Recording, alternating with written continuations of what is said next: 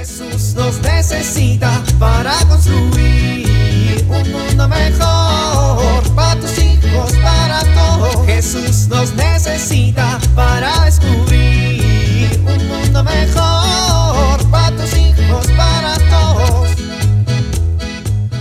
A ver, ahora qué piden de la escuela. 30 palitos de madera, 20 vasos de buen tamaño, de preferencia de yogurt, bien lavados. Pues ni modo que no. Dos pliegos de cartulina, una cuchara, arena o semillas pequeñas, una bandeja, imprimir las hojas que se adjuntan en el correo y aprenderse la coreografía del video también adjunto. Después, no se les olvide subir las evidencias. Ok, ok. Ahí vamos, ahí vamos.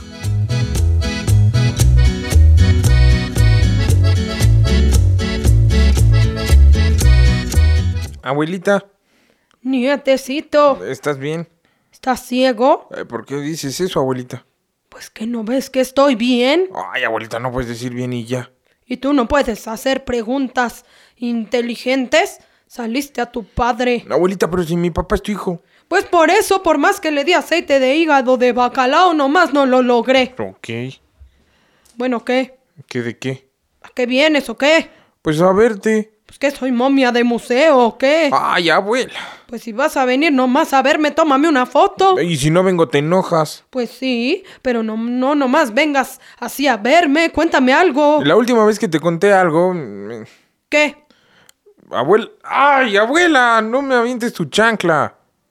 Todavía conservo la puntería. Mira que tu papá siempre se me escapaba y tenía que usar mi tiro extra potente y ¡pum! Siempre le atinaba la cabezota. Y luego te enojas porque uno no hace preguntas inteligentes. Bueno, ya que me vas a contar algo, ¿qué? Es que, abuela, si te cuento de mi crush, me dices que soy un cobarde. Yo no te dije cobarde, te dije inútil. Eso está peor, abuela. Pues a ver si ya te espabilas. ¿Y cómo están los estudios? Estoy nervioso. Tengo exámenes en dos semanas. ¡Ay, abuela!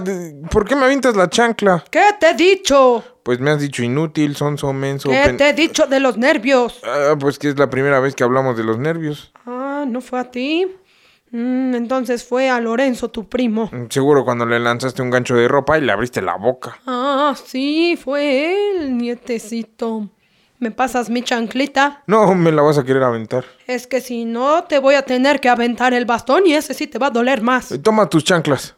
¡Ay, abuela! Ese fue un chanclazo a traición. A ver, chamaco, apréndete esta lección. Si tenemos preocupación, ¿qué hacemos los católicos? No sé, abuelita. Oración. Si nos sentimos solos, Oración. si estamos preocupados Oración. y si algo nos duele. Pues oración. Mira, Jesús nos enseña que la oración es un diálogo amoroso y lleno de confianza entre Dios y nosotros. Sí, abuelita. A ver, dime, ¿dispones de tiempos y lugares propicios para la oración? ¿Qué estrategias o cambios puedes hacer en tu vida día a día para convertirte en una persona orante? A ejemplo de Jesús. Jesús se retiraba a los lugares solitarios donde oraba. Pues sí, tienes razón, abuelita. Claro que tengo razón, soy tu abuela. Bueno, nietecito, ¿me pasas mi chanclita? No, abuela.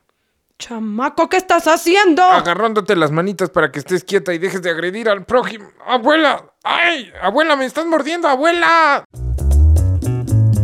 Jesús nos necesita para construir un mundo mejor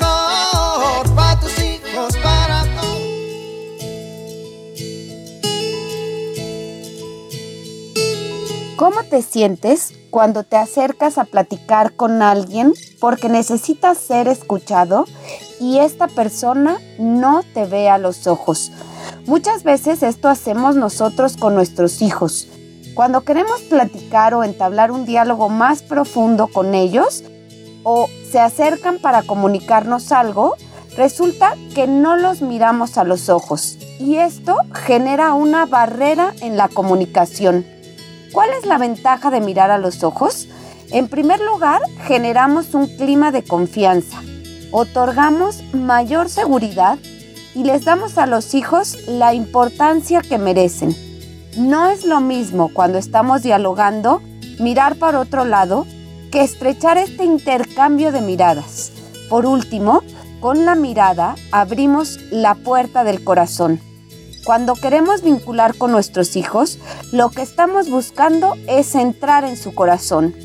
Es importante que busquemos momentos del día en que dialoguemos con ellos, pero busquemos mirarlos a los ojos y así tocaremos su corazón. Soy Pilar Velasco.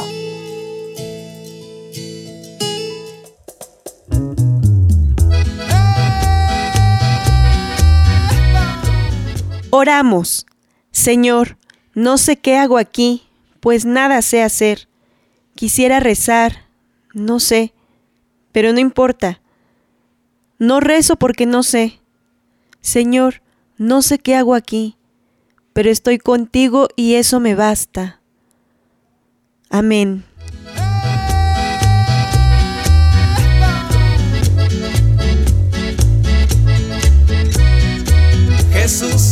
Necesita para construir. Vivir en familia. Sugiere a los miembros de tu familia tomarse un tiempo para escribir una carta de amor a Dios. Realicen una oración en familia, ayudados por velas, cantos religiosos de su agrado, etc. Recalquen la importancia de entablar un diálogo con Dios cada día en la intimidad.